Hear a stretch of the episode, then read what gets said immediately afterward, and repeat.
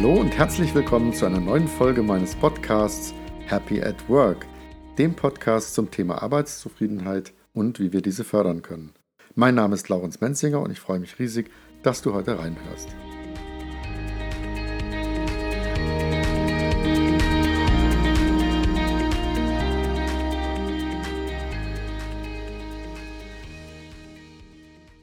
Freue mich heute, Dr. Andrea Bogler als Interviewpartner in meinem Podcast zu haben. Andrea und ich kennen uns seit einigen Jahren. Wir waren nämlich beide bei einem Training für erfahrungsorientiertes Lernen. Andrea ist seit über 20 Jahren als Managementberaterin, Facilitator und Coach tätig. Ihre Leidenschaft ist es, Wege zu ebnen und die ersten Schritte in eine neue Richtung zu initiieren. Sie steht den Beteiligten mit Herz und Verstand zur Seite und führt so kompetent wie einfühlsam Veränderungsprojekte zum Erfolg. Ihr Fokus ist die Beratung und Begleitung von Strategie und Veränderungsprozessen und die Entwicklung von Führungskräften. Ihre Kernwerte sind Kreativität, Unabhängigkeit, persönliches Wachstum und einen Beitrag zu leisten. Herzlich willkommen, Andrea. Ja, herzlichen Dank, dass ich hier sein kann. Ich freue mich. Ich lege mal los mit ähm, einem Zitat, was ich in einem deiner Change Management Tool Beschreibungen gelesen habe. Laut Richard Barrett sind Werte der Dreh- und Angelpunkt für den raschen und tragfähigen Wandel, denn sie machen die Bedürfnisse der Menschen sichtbar. Wer sich mit den Werten eines Unternehmens identifizieren kann, ist auch eher bereit, sich zu engagieren. Unternehmen sind dann erfolgreich, wenn ihre Kultur auf Werten basiert. Magst du das etwas näher erläutern, Andrea? Also Werte sind die Grundlage für, für Unternehmenskultur. Und äh, wenn ich meine Werte kenne und mein Handeln nach Werten ausrichten kann, kann ich Kultur gestalten. Das funktioniert ganz anders dann. Ähm, und vielleicht auch noch, if you care for your people, your people care for your customer. Also wenn man sich um die Menschen kümmert, kümmern die sich auch um die Kunden und dann ist das Unternehmen erfolgreich. Ist das dann ein Problem, das Unternehmen... Ähm keine Werte haben oder keine richtige Wertebasis? Also jedes Unternehmen hat Kultur und jedes Unternehmen hat auch bestimmt Werte. Ob es die sind, die auf dem Papier stehen, meist nicht. Meist sind es andere, die gelebt werden. Und wenn ich ähm, ein Unternehmen nach Werten ausrichten möchte und vielleicht die, die ich mir als Unternehmensleitung überlegt habe, die auf dem Papier stehen, dann hängt es davon ab, wie ich die lebe. Und das kann man mit den Cultural Transformation Tools messbar machen indem man diese Werte sichtbar und transparent macht und nicht nur die, die man gerne hätte, sondern die, die da sind. Mhm. Also beim Vorbereiten für diesen Podcast habe ich mich natürlich etwas eingelesen und ähm, bei diesen Tools von Richard Barrett sprecht ihr da von den persönlichen Werten und ähm, die er ermittelt werden sollen. Dann ermittelt man die gegenwärtigen kulturellen Werte und auch die gewünschte Unternehmenskultur. Kannst du das näher erläutern, wie das funktioniert? Ja, also die Cultural Transformation Tools wurden vor über 20 Jahren von Richard Barrett entwickelt. Wie das Modell aufgebaut ist, kann ich gleich erklären, aber es werden meist immer drei Fragen gestellt. Was sind deine zehn wichtigsten persönlichen Werte? Was sind die zehn Werte, die die aktuelle Kultur auszeichnen? Und was sind die zehn Werte, die die zukünftige Kultur auszeichnen sollen? Und die wählst du aus aus einem Werteset, einem vorgegebenen Werteset, mhm. was auf das Unternehmen angepasst werden kann. Und die Kernaussage davon, je größer die Übereinstimmung zwischen deinen persönlichen Werten und der aktuellen Kultur ist, umso höher ist dein Engagement. Weil ganz einfach, je mehr ich von meinen Werten in der aktuellen Kultur wiederfinde, umso engagierter bin ich dabei. Und aus Unternehmenssicht ist, je höher die Übereinstimmung der aktuellen Kultur mit der gewünschten Kultur ist, umso besser ist das Unternehmen unterwegs oder in der Spur oder on track, wie man das immer nennen mag. Weil wenn der Wert zum Beispiel Authentizität oder Ehrlichkeit, ähm, Teamarbeit ein gelebter Wert heute ist, kann ich als Unternehmer oder als Führungskraft das Unternehmen ganz anders führen. Mhm. Und was ist, wenn ich jetzt in einem Unternehmen bin und das reflektiert überhaupt nicht meine Werte? Also ich spreche jetzt mal von der Thematik. Ähm, was weiß ich, zum Beispiel Gleichbehandlung äh, ist mir vielleicht wichtig und Fairness und äh, totale Nachhaltigkeit äh, und das wird in unserem Unternehmen nicht gelebt. Äh, was macht man dann als Mitarbeiter? Kann man dann trotzdem bleiben? Muss man gehen? Was würde man da sagen nach eurer Methode? also Werte sind ja das, was mir wichtig ist und ich werde immer an Unternehmen gerne arbeiten, wo meine Sachen, die mir wichtig sind, auch Bedeutung haben und wichtig sind.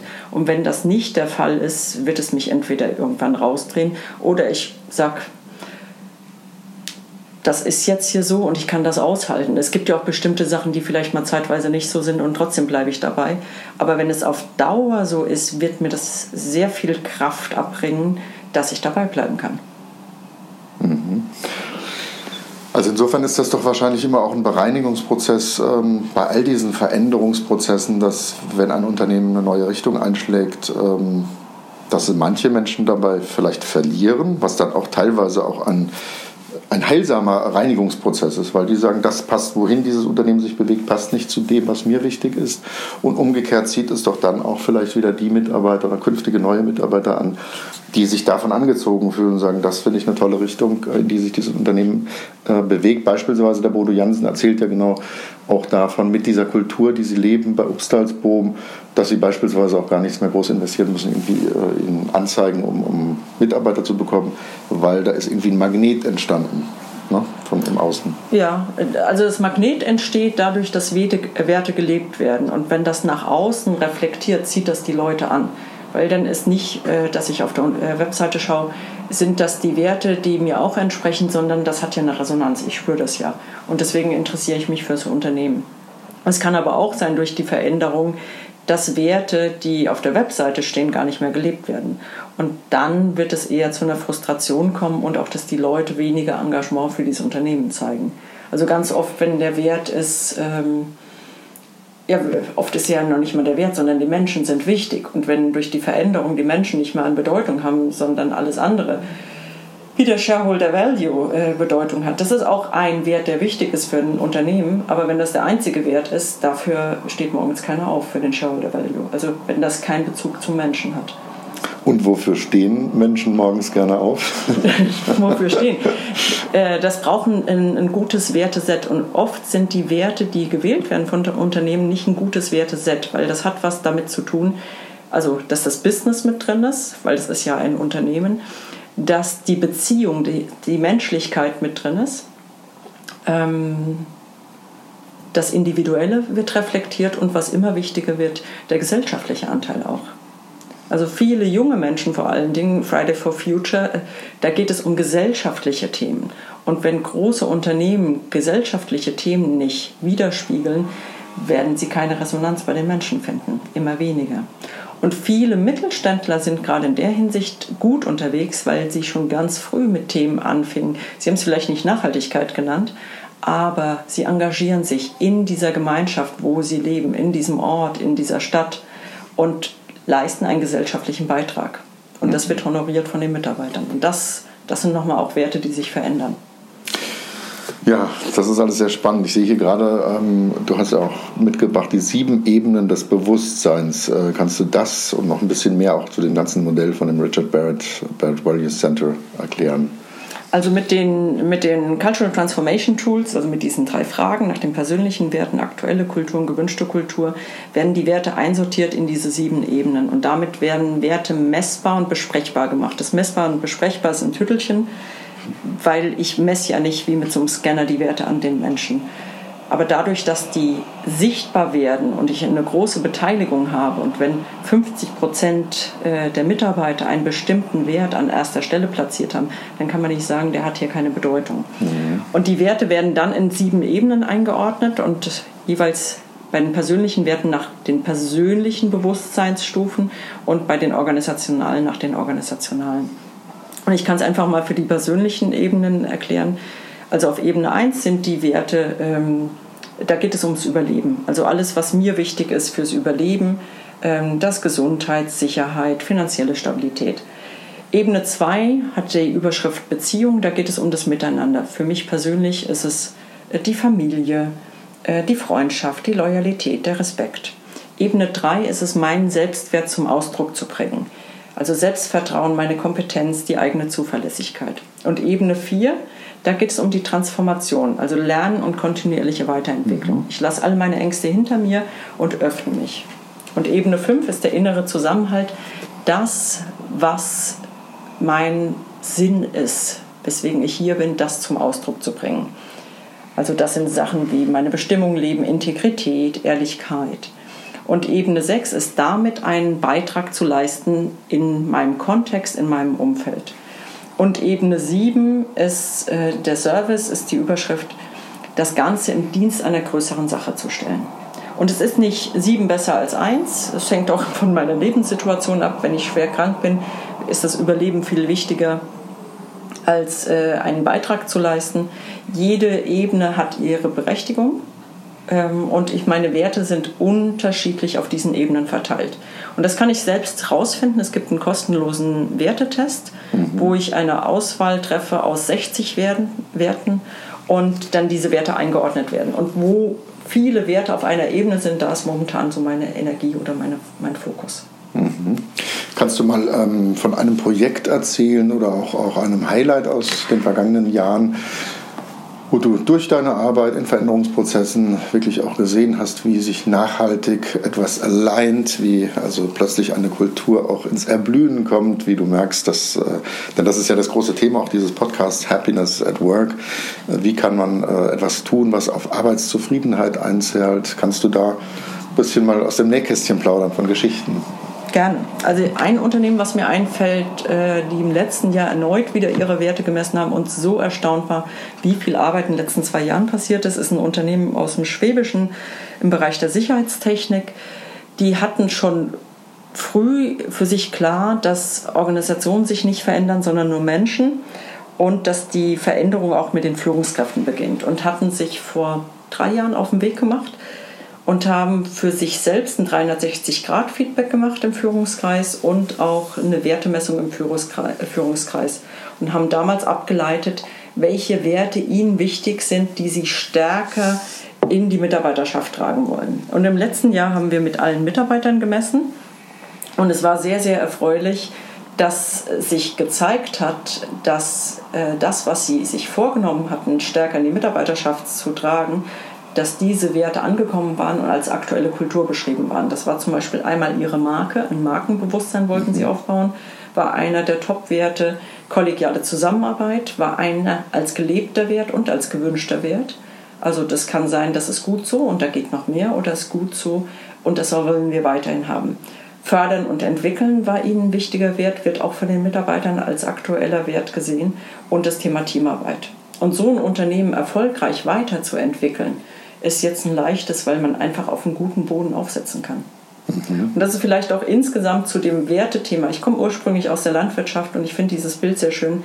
Wie der Boden beschaffen ist, so kann auch was erblühen. Und wenn, wenn ich einen Boden habe, wo potenziell limitierende Werte drin sind, was zu einer Entropie führt, also was die Energie wegnimmt, da kann nicht eine Pflanze gut gedeihen. Also da muss ich erstmal was am Boden machen. Mhm. Deswegen ist im agilen Umfeld ist es oft ein Thema, dass der Boden für die Agilität oder für New Work nicht gut beschaffen ist. Und anstatt noch mehr Methoden dann reinzutun, gilt es eher mal am Boden zu arbeiten. Also wenn, wenn die Mitarbeiter merken, das ist gar nicht ehrlich, wie das hier läuft, das funktioniert nicht, dann brauche ich nicht noch ein Training mehr oder so weiter. Dann gilt es erstmal, ist das hier so, wie wir das haben wollen. Wie ist der Boden beschaffen? Das ist ja spannend. Ihr sprecht da von diesem Begriff äh, kulturelle Entropie. Du hast es gerade erwähnt, aber kannst du noch ein bisschen näher darauf eingehen, was das genau meint? Also kulturelle Entropie ist ein schöner, eine schöne Form von diesem Instrument, dass man einen Griff dran bekommt, was nicht wirklich rund läuft. Also wir haben hier nicht gute und schlechte Werte, weil jeder Wert könnte ich ja, auch Liebe könnte ich äh, in, in zwei Dimensionen sehen, also zu viel und zu wenig und, und so weiter. Aber kulturelle Entropie resultiert aus potenziell limitierenden Werten. Und potenziell limitierende Werte kann Bürokratie sein. Bürokratie ist in der Erfindung nichts Schlechtes, aber Bürokratie, wenn es zu viel ist, dann kostet das einfach Energie. Also es kostet Geld, es kostet Zeit, es kostet Nerven. Ähm, es gibt andere potenziell limitierende Werte wie ähm, Bürokratie, Hierarchie, ähm, Kostenreduzierung, die immer wieder limitieren. Und für einen selbst kann man das auch leicht sehen, wenn ich den Wert habe, ich möchte gemocht werden, dann ist der potenziell limitierend einsortiert, weil ich werde mich bei allen Entscheidungen, die ich treffe, immer überlegen, mag der Laurenz mich anschließend noch?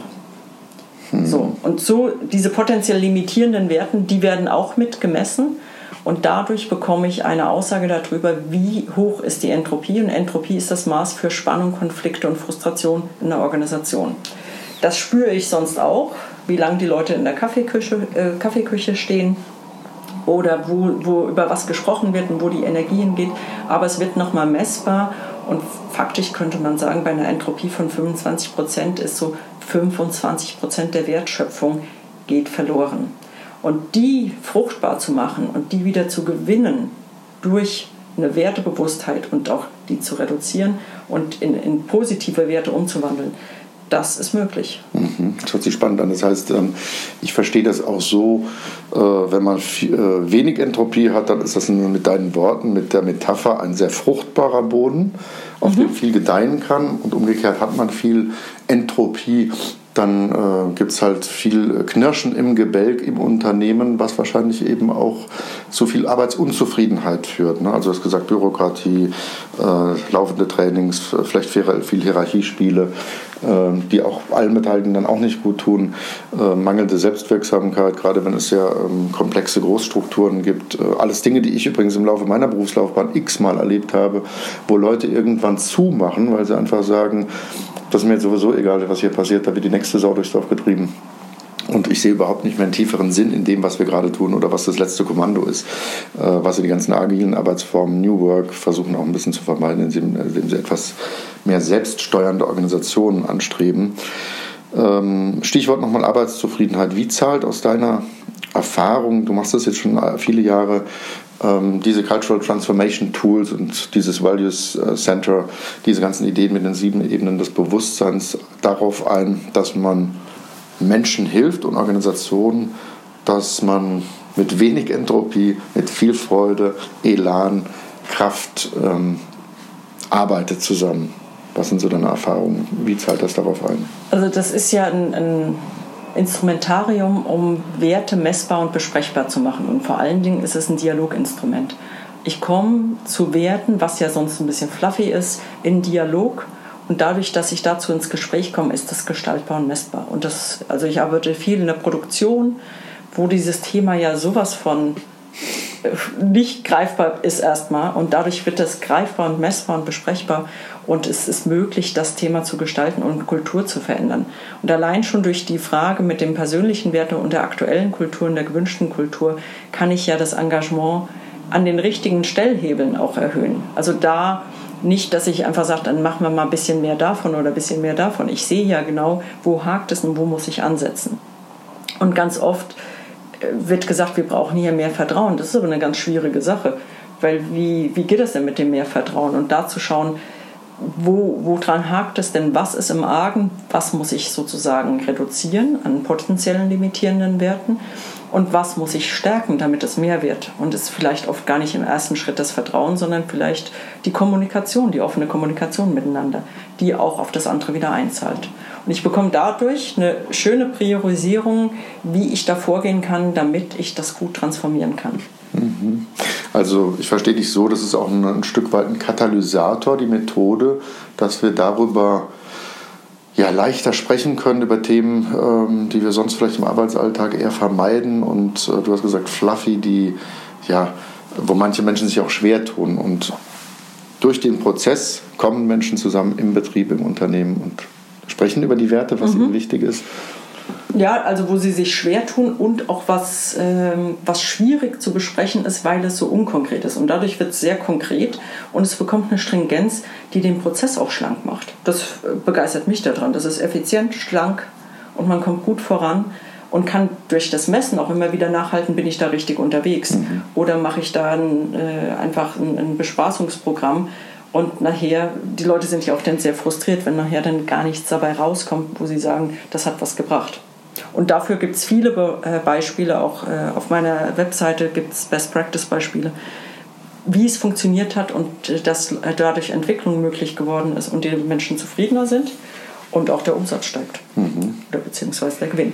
Das ist toll. Das ist ja das, was man anstrebt. Äh, auch natürlich die Beschäftigung ähm, der Einzelnen mit ihren persönlichen Werten ist ja auch nochmal ein Benefit, dass jeder dabei auch nochmal die Gelegenheit, sich nochmal selber äh, zu justieren. Wofür stehe ich im Leben? ähm, und kann das sogar auch noch meinem Freundes Familienkreis sogar auch nochmal zum Anlass nehmen, mhm. die eigene Justierung nochmal auch zu prüfen. Und die hat ja auch damit so zu dem weitesten Sinne, so sehe ich die Welt, ähm, jeder Fisch kann in irgendeinem Gewässer sich total entfalten, aber manchmal ist man eben in falschen Gewässern und kann sich einfach dort, weil die Bedingungen nicht die richtigen sind, nicht optimal entfalten. Das spielt ja auch mal, hatten wir vorhin schon mal im Gespräch, äh, dass ich irgendwo dort in einem Wirkungsfeld bin und einem, einem Unternehmenskulturfeld, was irgendwo auch zu mir passt, sprich dieses ganze individuelle Thema nochmal. Jetzt hätte ich nochmal so eine Frage ähm, aus deiner langjährigen Erfahrung. Wie wie siehst du heute die Unternehmens- und Arbeitswelt? Äh, was braucht es da? Braucht es da Mut? Welche Veränderungen? Wenn du auch ein bisschen träumen kannst, was sind so einerseits eben Thermometer, wenn du fühlst, wie siehst du diese Welt und gerne ergänzend auch, welche Träume hättest du und, und was, was braucht es, welche Veränderungen? Was es braucht, ist, glaube ich, mehr Wertebewusstsein. Also, dass ich mir bewusst bin, ähm, was mir wichtig ist für mich selbst und das auch für alle Führungskräfte, das stärker in die Organisationen reinzubringen und dadurch die Organisation weiterentwickeln zu können. Und wenn ich die ganze Organisation nicht weiterentwickeln kann, kann ich was in meinem Team tun oder mit meinen Kollegen, also im näheren Umfeld.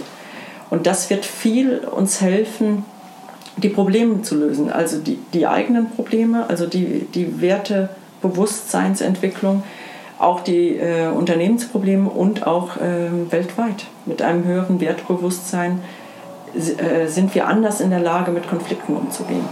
Mhm. Weil die entstehen ja aus Mangel, aus den Ängsten und, und so weiter. Da kommt ja sogar fast noch so eine, eine ethische Note fast rein für mich, wenn du sagst, ähm, das ist das, was es wirklich massiv braucht. Das ist, zeigt auch diese Fridays for Future Bewegung, die Generation Z spricht einfach viel davon. Ähm, es geht, da kommen ja ganz frische Impulse auch von den ganz jungen Menschen heute zu sagen, wir brauchen wieder Wertegerüste. Und das ist was, was ich auch bei innovativen Firmen erlebt habe, für die ich tätig war, dass die, also zum Beispiel ähm, ein Hersteller von Elektromobilen, äh, wo ich gemerkt habe, äh, wie dieser Hersteller extremen, wie ein Magnet war in der Welt auf junge Menschen. Warum? Weil da ging es um Werte wie zum Beispiel, das hat einen tiefen Sinn, diese Tätigkeit, die wir tun. Das ist nachhaltig äh, und das ist wirklich die Zukunft. Und demgegenüber gibt es natürlich dann irgendwo auch vielleicht Unternehmen und Betriebe, die ähm, manche von diesen sehr, sehr wichtigen Werten massiv vernachlässigen oder wenn wir daran denken, auch an die, äh, die Skandale rund um Diesel, Dieselgate, all das, wo auch natürlich nicht mehr authentisch gelebt wird und auch, ja, streng genommen muss man das Wort so nennen, gelogen wird und da komme ich wieder zur Ethik.